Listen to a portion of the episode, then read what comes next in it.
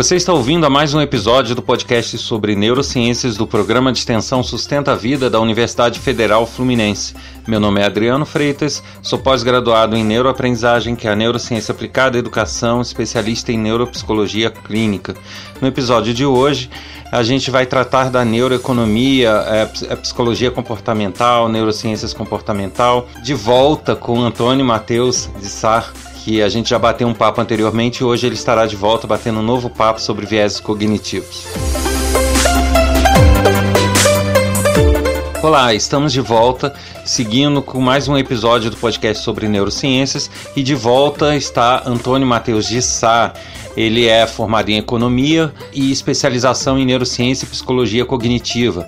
Ele faz parte da equipe de economia do economiacomportamental.org. Olá, Antônio, eh, de volta aqui então para bater mais um papinho, como daquela vez, que, que fez um sucesso no outro episódio, diga-se de passagem.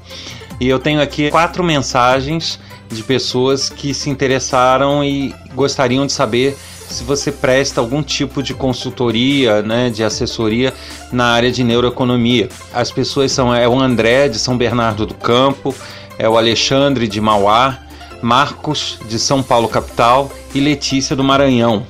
Então eu passo aqui a, a, a, pergunta, né, que é justamente como fazer contato, se você presta consultoria e aí você é, dá as indicações aí que achar procedentes. Muito bem, olá Adriano e olá para todo mundo que está escutando aí. Estou de volta, já já tão cedo já voltei, é isso aí. E pro pessoal que fez a pergunta, é, eu, quem quiser me contactar para tirar qualquer tipo de dúvida, em primeiro lugar, estou sempre aberto a, a conversar, não, não necessariamente uma consultoria. Atualmente eu tenho alguns trabalhos com uma consultoria especializada em economia comportamental. Aí, se for para uma instituição, algo do gênero, uma empresa, se quiser saber se tem como aplicar lá, pode sim vir falar comigo, só entrar em contato. Pode ser pelo meu e-mail, que é Antônio Mateus com th ponto sa, que é o meu sobrenome, arroba gmail.com. Aí fique à vontade para tirar qualquer dúvida, entrar em contato podem vir. Maravilha. Bom, e eu te convidei novamente porque eu continuo falando dos vieses cognitivos e existe um dos vieses que eu tratei depois da nossa última conversa que ele é muito aplicável na, na área de economia, na área de finanças em geral, que é o efeito manada, é, dito no popular, que a gente conhece também como viés de adesão. E viés de adesão e efeito manada são similares que é justamente quando uma pessoa é, adota uma decisão, toma um comportamento baseado no que a maioria está tá fazendo, né, com o que o grupo onde ele está inserido está tomando como decisão. É, quem tiver alguma dúvida sobre esse efeito, basta ver os episódios anteriores que vai estar tá lá mais detalhes sobre esse viés. Então, para começar, Antônio, é, é, por que isso é tão aplicável nesse mundo aí de economia, né, nesse, nessa tua área aí dos, dos números e das empresas, né? Então, Adriano, perfeito sobre o efeito manada e por que, que ele é tão aplicável no mundo das finanças, que é onde eu tô aí com a minha caixinha. Bem, ele, como você já bem explicou no, no efeito adesão, certo? A acaba ocorrendo porque nós temos essa condição de, de atribuirmos racionalidade ao comportamento alheio, principalmente em grande quantidade. A gente tem essa atribuição não consciente de se a população está fazendo uma coisa, provavelmente tem algum motivo para isso e a gente vai acabar seguindo o mesmo comportamento. É o famoso Maria vai com as outras, que é nossa, as nossas mães sempre falam, não seja Maria vai com as outras, tenha seus próprios pensamentos, etc. Só que a gente está aqui para contar para a galera que está ouvindo que no fundo a gente acaba sendo uma leva com as outras sem perceber, por uma condição do nosso comportamento imanente a nós. Aí eu sempre gosto de trazer experimentos de, que, que mostram isso, que sempre são boas histórias para se contar e é muito didático, se me permitir. Eu, eu, eu queria com, compartilhar um que eu gosto bastante, que foi feito nos Estados Unidos, em que botaram um ator para ficar na esquina de uma metrópole olhando para o céu. Não sei se tu já ouviu falar sobre esse. Aí todo mundo que parava olhava para o céu também, não é isso? Mesmo que não, não havendo nada, né? Isso, no, o, o, ator ficava nessa, na esquina dessa metrópole, olhando para o céu, sem ter nada de interessante lá. Aí de fato, quando é uma pessoa só, é, poucas pessoas param para olhar. Você, se você passasse na esquina da, da sua cidade, aí, na rua indo pro trabalho e visse uma pessoa olhando pro alto, você possivelmente não pararia. Desse, na, quando era uma pessoa só, apenas umas 5% das pessoas que passavam pararam para olhar para cima também. Aí quando aumentou esse número para 5 pessoas olhando para cima, aí já foi quatro vezes mais pessoas que, que olharam para cima junto, que não tinham nada a ver com aquilo. Quando tinham 15 pessoas, aí já tá aglomerando. Hoje nem poderia, inclusive. Mas 15 pessoas na esquina olhando para cima, aí já metade das pessoas que passavam paravam para olhar e não tinham nada. E, e as pessoas ficavam lá olhando. E por, e por aí vai, chegaram até botar 30 pessoas, aí quase todo mundo que parava, que passava pela esquina parava também para olhar. Por quê? Porque a gente tem um, um, esse movimento de manada por atribuir algum motivo ao que outro tá fazendo, e algum motivo racional. Sempre a gente atribui motivos racionais. Isso é muito interessante. É, e alguns até poderiam questionar se ah, é porque tá no meio da cidade, pode ser algo perigoso, vai que tá olhando para cima porque tá alguém acontecendo uma coisa que algum risco alguém tá caindo, talvez. E não, a gente vê em vários experimentos que acontece, tem, tem um experimento famoso também que é numa sala de espera, em que a pessoa entra, tem vários atores lá dentro, a sala de espera de um médico. Aí ela vai, tem a secretária, ela, ela, ela ganhou um cupom para um cupom não, mas uma promoção que ela poderia ter atendimento lá de dermatologia gratuita. E aí nessa sala tem 15, também tem umas 15 pessoas que estão esperando para ser atendidas, só que são todos atores. E a cada alguns minutos toca um sininho do nada e todos levantam na cadeira e sentam sem falar nada. Aí a pessoa que não é ator, que tá lá pra sendo é, testada, olha em volta, não entende o que aconteceu, também não pergunta. Aí depois passa um tempinho, de novo, toca um sininho, todo mundo levanta e senta sem falar nada. Isso vai acontecendo algumas vezes, até que a pessoa passa a seguir a manada sem entender o porquê, e ela tem vergonha de perguntar também porquê, e isso se mostra em várias é, repetições. Então é muito interessante entender que não tem um motivo racional por trás e a gente acaba atribuindo isso e a gente acaba seguindo o comportamento. E agora entrando para o mundo da economia, antes de entrar no mercado financeiro em si, entrando na parte de varejo, de marketing, de consumo em geral também é bem interessante em que o marketing já usa desse, desse eu sempre brinco que o marketing já usa da ciência comportamental há muito tempo antes de se estudar isso em economia comportamental e outras áreas afins. Em que quem nunca entrou numa loja e viu, e viu algum tipo de jargão ou promoção dizendo que, olha, tá todo mundo levando isso aqui, hein? Tá todo mundo comprando isso, esse daqui é o que tá mais saindo, ou que todo mundo leva. E aí você acaba não conscientemente, ou às vezes até conscientemente, considerando, se tá todo mundo levando isso, deve ter um bom motivo racional por trás disso, logo eu vou levar também, não é, Adriano? É, na verdade, isso aí é até o exemplo que eu dei, né? É um clássico exemplo é a própria moda, né?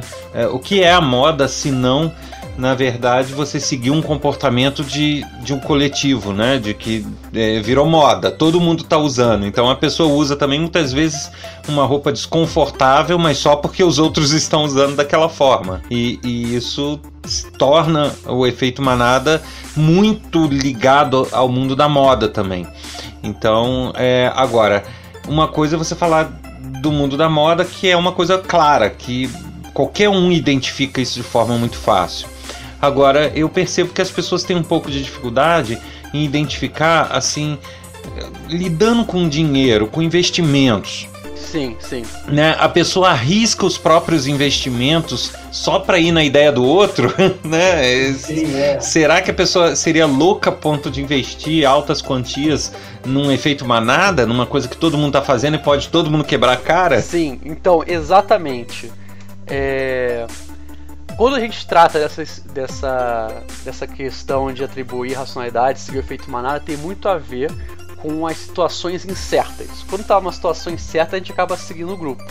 É importante falar que isso nem sempre é uma coisa ruim. Efeito manada não é necessariamente uma coisa ruim. Pode levar a decisões ruins que a gente vai tratar aqui agora, só que muitas situações pode ser boa. Eu, como sou do, do Rio, você também, é, quando você vê uma multidão correndo para um lado, é, é, o, indicado é que você siga ela, inclusive. Pode inclusive ser um arrastão acontecendo, então é o indicado você seguir a manada mesmo. Isso acontece em vários momentos.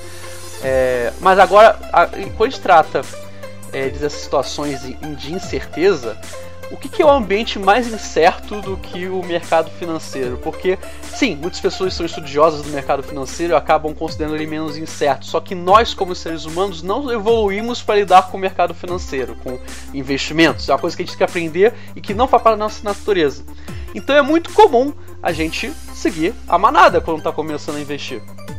Aí, se por exemplo, é, se em momentos de alta de um investimento, por exemplo, a gente compra uh, no mercado é, o mesmo que está todo mundo comprando, para que a gente não fique de fora do que parece ser um, um, ganho certo com esse investimento. Isso eu posso estar falando de, de bolsa, de, de ações, ou então qualquer outro título de investimento, etc.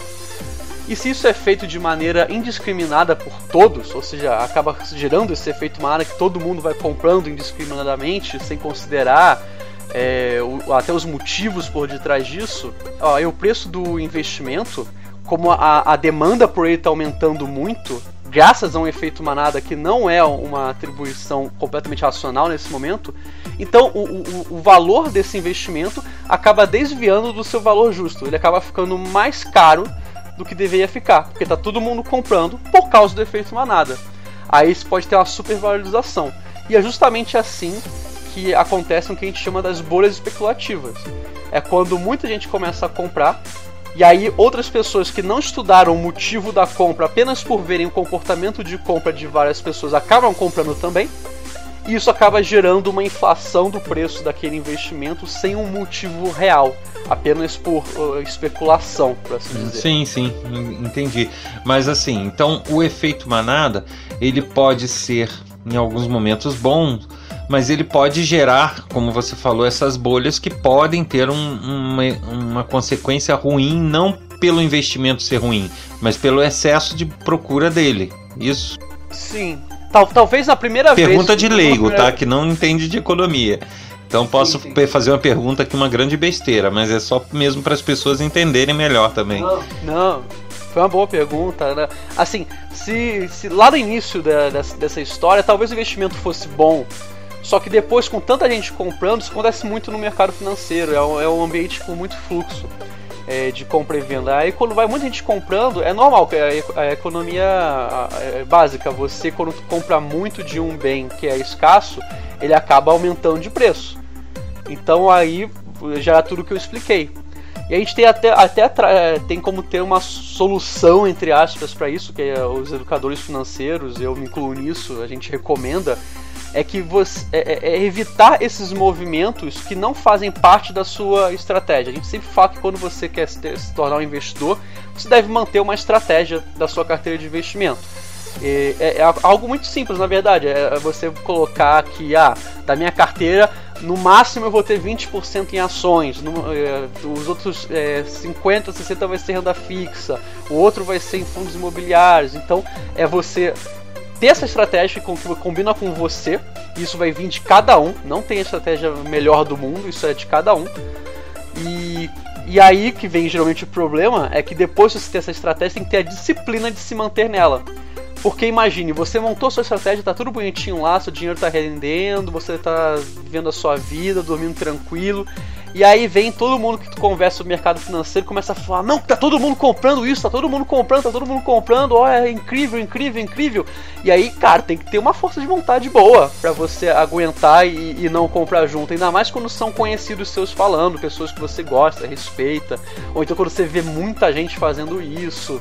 Inclusive, eu vou fazer um, um, um exemplo, citar um exemplo, é, pegando a, a, a tua fala lá de trás de no Rio de Janeiro, quando se vê gente correndo, é recomendável que se corra, né? Que você falou que pode ser um arrastão. Eu vou dar um outro exemplo aqui da Serra, que para quem não sabe, esse podcast é gerado a partir é, do campus de Nova Friburgo, da Universidade Federal Fluminense, que é na região serrana do Rio. Então, pra, é, eu acho que não é, é desconhecido de ninguém a tragédia que houve aqui na região serrana em 2011, né, que foi é, um, uma catástrofe natural de grandes proporções. E eu estava aqui, fiquei sem alimento, fiquei sem comunicação, sem energia, então eu vivenciei aquele, aquele momento histórico da região. E é, houve um efeito manada muito grande que chegou a ser noticiado em algumas redes de TV. Depois eu fiquei sabendo, porque no, no dia a gente não assistia TV, não tinha nem como, né? Não tinha energia, não tinha TV, não tinha nada. Mas é, houve um efeito manada onde é, começou-se a criar um pânico alegando que havia arrebentado uma represa. Não sei se você ouviu essa história em Nova Friburgo. E aí, depois daquela tragédia toda, contando corpos, corpos pelas ruas e tudo, e começou a vir gente correndo pela cidade, estourou uma represa, a água tá vindo, vai inundar tudo, e, sei, e saiu todo mundo correndo. E nisso cada vez mais pessoas corriam e cada vez aquele grupo aumentava mais e correndo pela cidade. E nisso, repórteres da Rede Record, repórteres da Globo, todo mundo correndo junto, cinegrafista carregando câmera. E, e foi uma loucura, assim, todo mundo correndo no meio da lama, para pontos altos da cidade, né, para os morros. Você via os morros igual uma formiguinha, todo mundo subindo e, e indo parar lá em cima. Aí eu parei, vi aquele monte de gente correndo, eh, correndo gritando. A represa estourou, a represa estourou. Eu pensei cá comigo, que represa? Foi uma pergunta básica, né? Estourou a represa, ok. Qual represa estourou para eu saber para que lado corro, né? Aí você para e pensa, não tem represa, né? Friburgo é uma, é uma região montanhosa de serra, como que vai ter represa aqui? Não tem a água vem de nascente da montanha, não tem represa. Aí, como que não? Falei, pera lá, eu não vou pagar esse mico de correr por uma coisa que não existe, né? Aí o pessoal correndo, correndo, daqui a pouco nada de vir água de lugar nenhum, né?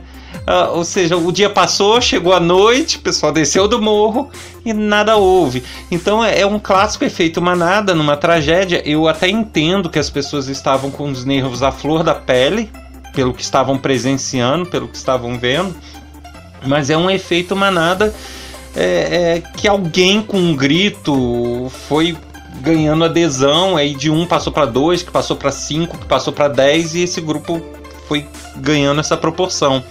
E aí vem a minha pergunta. É, eu dei essa volta toda para exemplificar com esse caso, que é um efeito manada. É, mas linkando com uma pergunta aí para tua área, que é o seguinte: é, assim como na região serrana houve esse efeito manada clássico, se você pesquisar na internet você vai ver vídeos de repórteres ao vivo narrando o fato e correndo, entendeu? É, você vai ver isso no YouTube tranquilamente. Não pode, na, no, na área de economia, você ter um efeito manada como esse, falso, ou seja, sem um fundo de verdade e como isso é identificado ou tem alguma forma de você tentar se blindar um pouco na economia desse efeito manada? Entendi. E olha que engraçado você comentar sobre esse desastre que aconteceu em, em Friburgo. Em caso, engraçado no, no, sentido de curioso, na verdade. É, eu morei em Teresópolis durante nove anos da minha vida. Eu morei dos 9 aos 18. Eu tava em Teresópolis, morava nessa época também. Eu não fui atingido a ponto de, de ficar com restrição de, de alimento, algo do tipo, mas eu cheguei a, a ter algumas regiões que eu, que eu conheço atingidas. Então acho interessante isso, a gente compartilhar essa. Acho que Friburgo foi um pouco mais pesado que em Teresópolis, não lembro agora direito. E o exemplo que você trouxe foi um ótimo exemplo claro, houve até é, é, quase uma situação de trauma, na verdade, que você colocou, né? Que realmente houve um desastre, muitas pessoas perderam a vida, perderam as casas, e aí vem alguém dizendo: Meu Deus, acho que eu vi uma, a água da represa caindo. O pessoal corre, não tem. É, é, é pura emoção. Você não pode virar e falar que eles estão errados. É assim, tu vê uma multidão correndo dizendo que tem eu tô aqui em São Paulo agora, a multidão correndo dizendo que a, a, tá vendo uma tsunami da praia. E tu vê 50 pessoas correndo. Cara, eu penso correr. Eu sei que não tem praia aqui na cidade, mas cara, não sei. Vai que a pessoa falou errado, eu entendi errado, só corre. Na dúvida, tu, tu é melhor estar tá vivo e, tá, e ter errado lá, se enganado e feito papel de bobo do que. O famoso instinto de autopreservação, né? Isso, exato. Porque na verdade, muitos estudos apontam esse efeito manada lá dos primórdios Uh, não sei se você já ouviu isso, né? Que os homens viviam em clãs, né? Os seres humanos viviam em clãs, em, é, lá nos homens das cavernas, né? Era aqueles, uh, aqueles pequenos grupos, né? Ou alguns até maiores, e que seguir a manada ou seguir o grupo era uma questão de sobrevivência porque era quase que um mundo selvagem, então se eles não saíam para caçar e tudo, então se, se não houvesse essa de seguir um grupo, um só ele seria muito mais vulnerável que o grupo. E aí isso foi se, se fixando como um, um instinto de autopreservação, você tender a seguir grupos, né? Então existe essa, essa teoria também. Mas assim, retomando a questão da, da economia, como que ficam essas, esses efeitos manadas inócuos, né? Que é do nada. Porque eu imagino que isso abra até portas para golpes, né? Uma pessoa que é, é uma, uma pessoa ou uma empresa, sei lá, eu tô fazendo papel de leigo aqui, mas eu imagino que uma pessoa, é, que uma empresa ou um grupo financeiro que queira dar uma sacaneada em, em, em outras pessoas ou em empresas concorrentes pode gerar é, propositadamente um efeito manada para causar um impacto negativo e ele oferir lucro com isso, né? Isso é possível? Sim, sim, sim. você já ah, às vezes eu questiono a minha necessidade de estar aqui nesse podcast. O Adriano já sabe, já sabe explicar bem. Mas não, mas eu queria que você falasse mais sobre isso e assim, se tem alguma dica para se evitar isso, né? Sim, sim. Olha, vou dividir essa resposta em duas partes e com exemplos, claro. A primeira é, na, é, é, sem considerar a possibilidade de fraudes, que já foi um spoiler que passou aí desse efeito manada é falso. Tivemos aqui no Brasil um caso sério de efeito manada e uma série de outros viéses que eu, que eu não vou entrar aqui com o Bitcoin. O Bitcoin não é, não é necessariamente uma fraude, ele pode ser usado como fraude, mas ele em si não é uma fraude. E ainda assim, grande, grande parte dos brasileiros comprou Bitcoin. Teve um tempo em que o Bitcoin ultrapassou um milhão de CPFs antes da Bolsa de Valores, que existe já tem décadas. A Bolsa de Valores só começou a ultrapassar, a ganhar grandes proporções agora, nos últimos dois anos, um ano e meio. O Bitcoin rapidamente tomou uma grande população que nunca tinha investido fora da poupança. A galera saiu da poupança, foi direto pro Bitcoin, que é um investimento super complicado. Grandes investidores não, não sabem ainda, eh, não tem ainda uma estratégia bem definida, de nem um funcionamento perfeito dele, muitas pessoas têm. E para você entender isso, grande parte é efeito manada. É uma grande série de, de questões que, que impactam nisso, mas você vê, é muito nítido o efeito manada de você ter uma série de amigos que compraram, então vou comprar também. Eu já fiz o, o teste de em, em botequinho de esquina, que eu tava tomando uma cerveja com os amigos, perguntar, a gente perguntou, a gente tá fazendo uma pesquisa, a gente perguntou pra é, garçom se ele tinha algum investimento, o cara respondeu que tinha dinheiro na poupança e Bitcoin.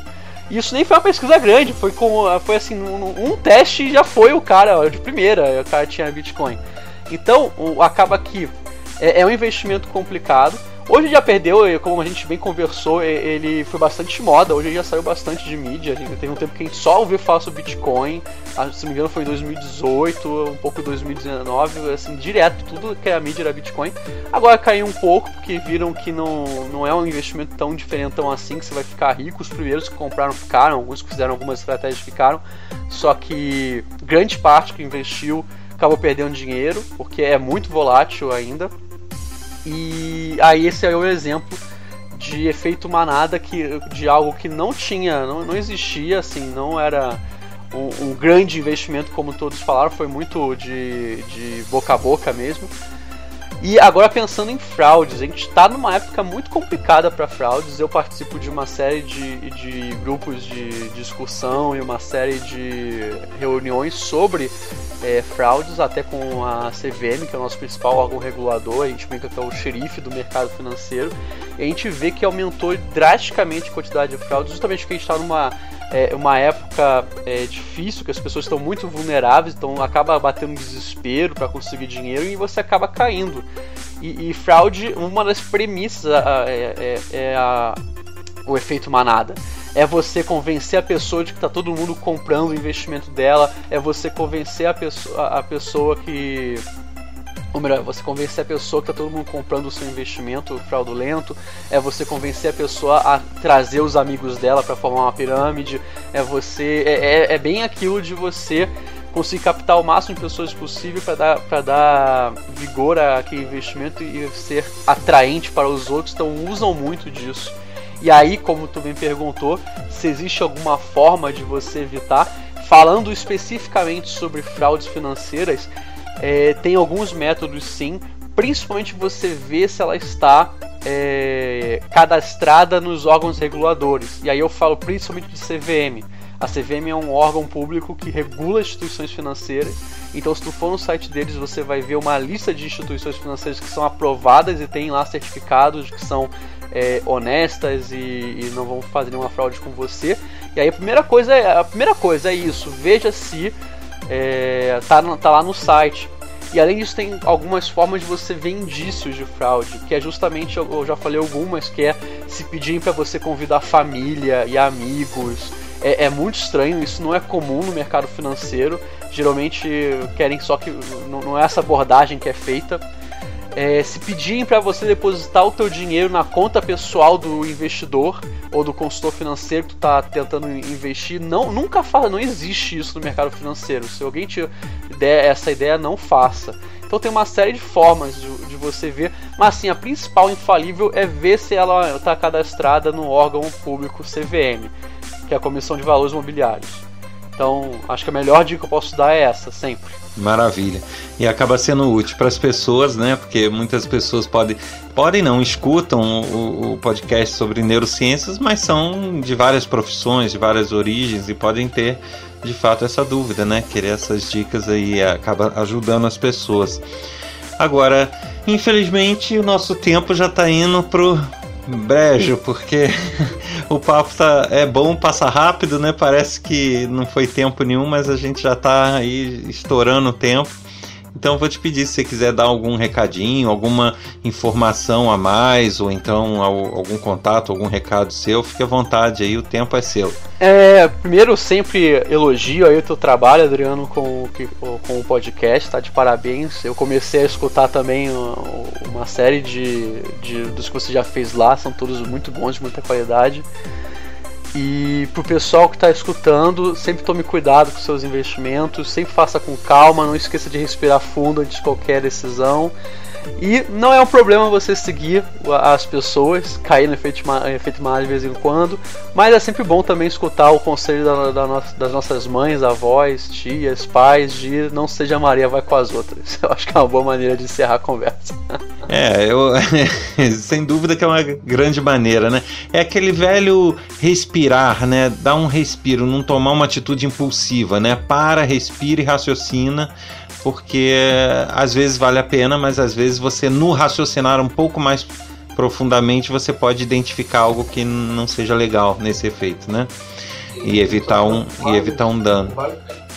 Sim, e é, agora, se quiser divulgar algum projeto, alguma coisa, sinta-se à vontade aí também. Para aqueles que quiserem é, ver um pouco mais sobre comportamento, não necessariamente voltado para financeiro, eu estou lá na equipe de conteúdo economiacomportamental.org, só você acessar. Se tu for no YouTube desse do economiacomportamental.org, todos os vídeos são roteirizados por mim e eu apareço em vários deles também. E se o teu interesse for financeiro, lá onde eu trabalho na Ambima, que é uma associação financeira, e eu acho que não tem problema divulgar aqui porque é sem fins lucrativos. É, a gente tem um canal no YouTube, no YouTube também, é só pesquisar no YouTube Ambima, lembrando que antes do B é N de navio, porque é a sigla. Aí lá tem uma série de vídeos extremamente didáticos sobre investimento financeiro. E eu também estou na participação do conteúdo desses vídeos. Aí fica o convite para quem se interessar. Maravilha, beleza. E tem, eu tenho certeza que já vai ter muitos materiais que vão interessar várias pessoas aí para é, assistirem. E Antônio Matheus, novamente eu te agradeço aí pela participação, pela pronta disponibilidade. Espero, quem sabe, contar novas vezes aí com novos bate-papos que têm sido bastante interessantes. É, eu te passei essas perguntas que chegaram diretamente endereçadas a vocês, mas chegou várias outras mensagens nas minhas mãos elogiando esse bate-papo, porque acharam um bate-papo leve, gostoso e ao mesmo tempo informativo, e é essa a intenção. Então eu espero poder contar novamente contigo aí nesses podcasts da vida. um abraço, muito obrigado. Valeu, Adriano. abraço, pessoal. Você ouviu a mais um episódio do podcast sobre neurociências do programa de extensão Sustenta a Vida da Universidade Federal Fluminense. Meu nome é Adriano Freitas, sou pós-graduado em neuroaprendizagem, que é a neurociência aplicada à educação, especialista em neuropsicologia clínica. No episódio de hoje a gente conversou com Antônio Matheus de Sá. Se você deseja é, entrar em contato com os nossos especialistas, basta escrever um e-mail para podcast@sustenta-vida.com, colocando no assunto o nome do especialista ou do podcast desejado. Para mais informações sobre o nosso programa de extensão e ações desenvolvidas, inclusive cursos gratuitos, acesse www.sustenta-vida.com. Até a próxima!